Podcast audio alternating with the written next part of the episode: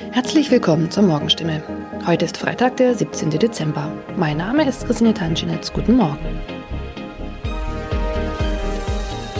Und das sind heute unsere Themen aus der Region. Kinderärzte sollen Impfstoff zurückhalten. Freifahrt in der Stadtbahn bei kaputten Automaten. Und Papagei überlebt Wohnungsbrand und wird Tage später gefunden.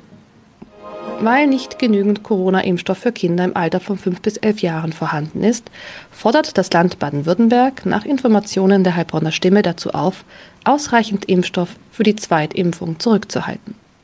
Von der Bundesebene wurde uns mitgeteilt, dass auch die Lieferung des Impfstoffs für Kinder im Alter zwischen 5 und 11 Jahren voraussichtlich nicht in der erwarteten Menge lieferbar sein wird, heißt es in einem Schreiben vom Sozialministerium, das am Donnerstag landesweit an die mobilen Impfteams, die Stadt- und Landkreise sowie an die Kinderärzte per Mail verschickt worden ist. Das Schreiben liegt unserer Redaktion vor.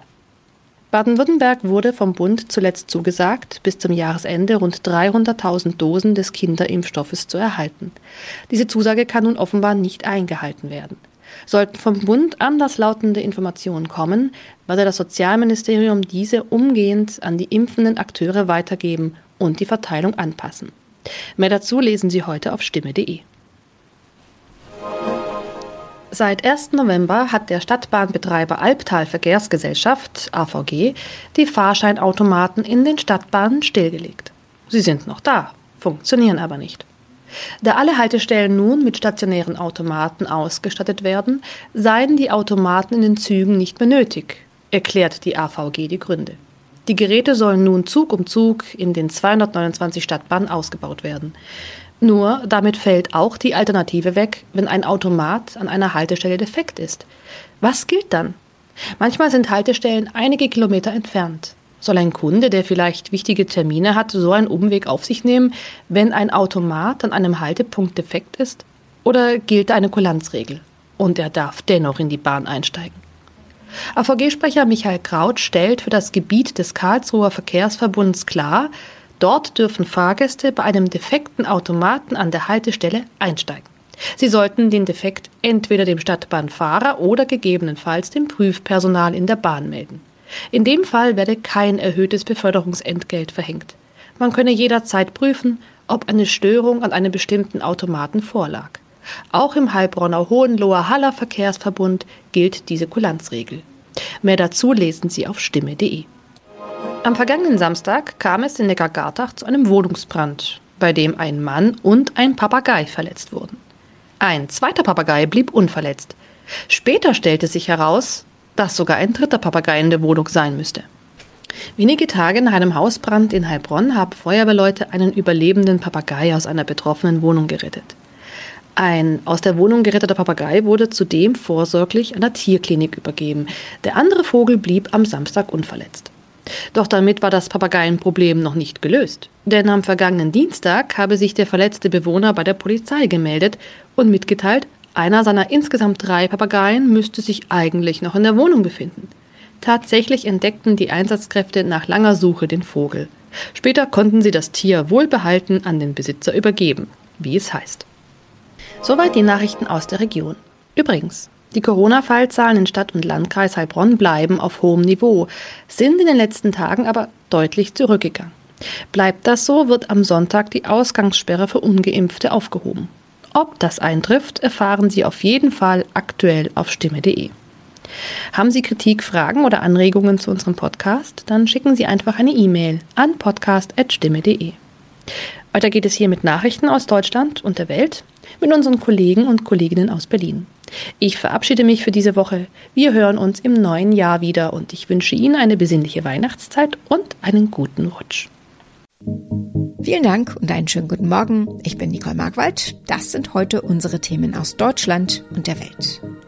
Härtere Maßnahmen zur Bekämpfung von Corona geplant müssen Geschäfte im Lockdown volle Miete zahlen. Damit befasst sich heute der Bundesgerichtshof. Und wer hat das Sorgerecht für den kleinen Eitan, der das Seilbahnunglück überlebte? Darum geht es heute vor einem Jugendgericht in Mailand. Bund und Länder planen zur Bekämpfung der Corona-Pandemie härtere Maßnahmen wie zusätzliche Kontaktbeschränkungen für ungeimpfte. Details sollen nach Angaben von Regierungssprecher Steffen Seibert bis Donnerstag ausgearbeitet werden, um dann zu gemeinsamen Beschlüssen zu kommen. Thomas Bleskin hat Einzelheiten. Welche Maßnahmen stehen denn im Raum? Also die wohl überraschendste Maßnahme, über die heute gesprochen wurde, ist die Einführung einer Impfpflicht. Olaf Scholz hat sich da offen für gezeigt und vorgeschlagen, dass, wenn der Bundestag darüber abstimmt, jeder Abgeordnete für sich selbst vor seinem eigenen Gewissen entscheiden soll. Also nicht wie üblich der Haltung seiner Fraktion folgen muss.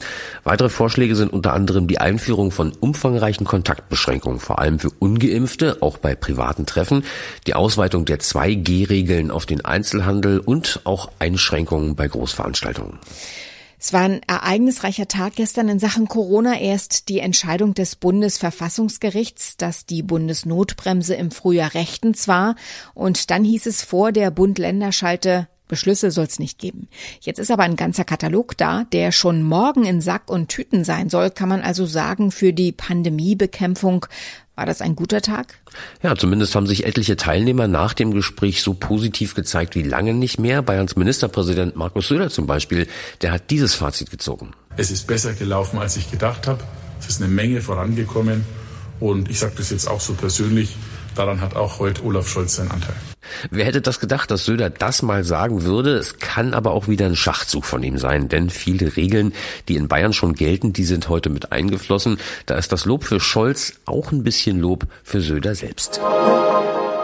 Durch die verhängten Corona-Maßnahmen im vergangenen Jahr konnten viele Geschäfte nicht öffnen mussten aber für die Zeit die komplette Miete zahlen. Der Bundesgerichtshof will sich heute damit befassen, ob Mieter von gewerblich genutzten Räumen dazu verpflichtet sind, während eines Lockdowns die volle Miete zu zahlen. Tine Klimach berichtet aus Berlin. Zwei Landesgerichte, zwei unterschiedliche Entscheidungen. Bei dem Fall geht es um einen Einzelhändler in Sachsen, der die Miete für seinen Laden für Textilien wegen des Lockdowns nicht mehr zahlen konnte. Die Klägerin will aber die volle. Dabei läge schon eine Störung der allgemeinen Geschäftsgrundlage vor, weil der Einzelhändler seinen Laden nicht öffnen konnte. Deshalb befand das Gericht, er muss nur die Hälfte an Miete zahlen. Ob der Bundesgerichtshof zu einem abschließenden Ergebnis kommt, ist noch unklar. Das juristische Drama um Eitan, der als einziger das Seilbahnunglück am Pfingstwochenende überlebt hat, geht heute vor einem Gericht in Mailand weiter. Eitan hatte bei dem Unglück am Lago Maggiore auch seine Eltern verloren. Seitdem streiten die Verwandten des Sechsjährigen erbittert um die Vormundschaft. Claudia Wächter berichtet aus Rom. Claudia, das oberste Gericht in Israel hat doch kürzlich erst entschieden, Eitan soll dort leben, wo er aufgewachsen ist, also in Italien.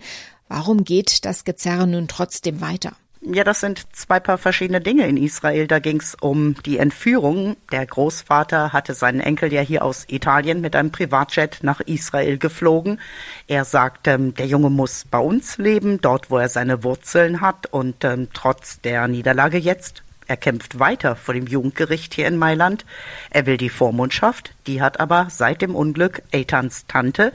Die lebt äh, in Norditalien und äh, will sich auch weiter um ihn kümmern. Ist der Kampf des Großvaters nicht eigentlich aussichtslos nach dieser Entführung? Na, ich bin natürlich kein Richter, aber ich nehme auch an, dass diese heimliche Flucht im Privatjet nicht gerade für den Großvater spricht. Der wird hier, hier sogar auch noch per Haftbefehl gesucht, aber noch ist unklar, ob er überhaupt ausgeliefert wird. Die vergangenen Wochen hat Eitan ja in Israel verbracht. Was weiß man darüber, wie es ihm geht? Ja, da wissen wir eigentlich nur, dass sich beide Familienzweige, also die Verwandten aus Israel und die Tante aus Italien, sich dort äh, vor Ort gemeinsam um Ethan gekümmert haben. Und die Tante ist natürlich unendlich erleichtert, dass sie nun mit Ethan in Italien hier leben kann. Ihr Anwalt sagte, das äh, ganze Kapitel war einfach nur überflüssig und habe Ethan geschadet. Eithans Geschichte geht vielen unter die Haut. Kann man denn die Gefühle aus solch einem Fall überhaupt raushalten? Ja, das ist äh, schwer möglich. Eitan hat beide Eltern verloren, seinen kleinen Bruder. Er selbst hat tagelang nach dem Unglück um sein eigenes Leben gekämpft und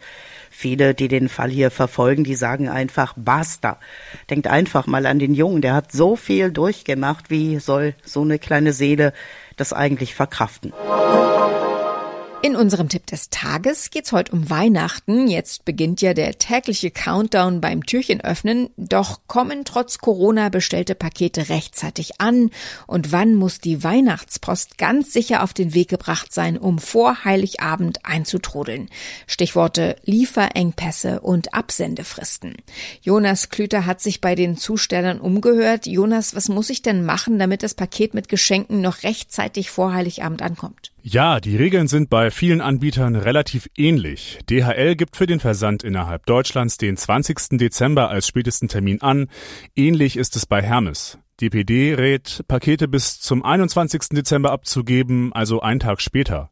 Und damit alles reibungslos klappt, sollte man möglichst nicht zu Stoßzeiten in die Filiale gehen. Damit ich was verschicken kann, muss ich ja erstmal was haben, also was kaufen. Das scheint angesichts der Berichte über Lieferengpässe aber schwerer zu werden. Wie viel ist denn da dran? Ja, das scheint tatsächlich so zu sein. Zuletzt haben sich mehr als drei Viertel der deutschen Einzelhändler darüber beschwert, dass sie Probleme mit der Lieferung bestellter Ware haben. Das soll vor allem Spielwaren, Fahrräder und Computer betreffen. Verbraucherschützer empfehlen übrigens nicht nur im Internet zu stöbern. Heiß begehrte Artikel sind der Erfahrung nach manchmal länger im Laden vor Ort vorrätig als online. Was gibt's sonst noch zu beachten? Was mache ich denn, wenn das Geschenk gar nicht so gut ankommt, wie ich gehofft habe?